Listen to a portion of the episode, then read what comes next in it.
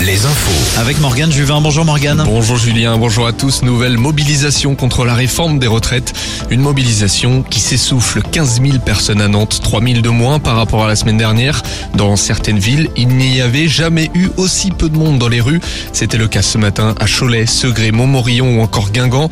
La prochaine étape pour les militants, c'est l'avis du Conseil constitutionnel. Il doit être rendu le vendredi 14 avril.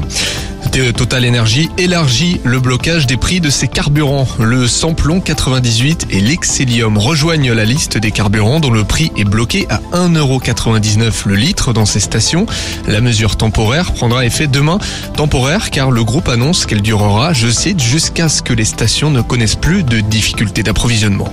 Dans l'Indre, une femme signalée disparue a été retrouvée sans vie hier. La septuagénaire a été découverte dans un étang à Pouligny-Notre-Dame.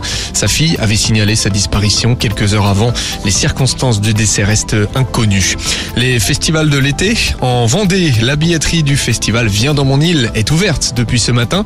Le festival de l'île Dieu cet été accueillera notamment M, Deluxe, Roméo Elvis. Ce sera du 31 juillet au 4 août. M qui se produit ce soir au Zénith de Nantes. Parmi les autres spectacles du jour. Fabrice Eboué à La Rochelle, Kev Adams à Rennes. On passe au sport. Retour à la réalité après la folle soirée du FC Nantes hier soir à la Beaujoire. Oui, Julien, la ville annonce l'installation de deux écrans géants sur les courses Saint-Pierre et Saint-André pour suivre la finale de la Coupe de France le 29 avril prochain. Nous connaîtrons ce soir l'adversaire des Canaries. Ce sera le vainqueur du duel, de du duel entre Annecy et Toulouse. On termine avec du cyclisme. La troisième étape du Région Pays de la Loire Tour. Le départ a été donné ce midi dans le Maine-et-Loire à Beaugé.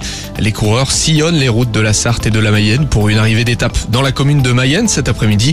Il reste environ 30 km à parcourir. Six hommes sont en tête, dont Benjamin Tomba et le Brestois Léo Danès. On va suivre ça. Merci Morgane. À tout à l'heure, à partir de 17h, nouveau point sur l'actu.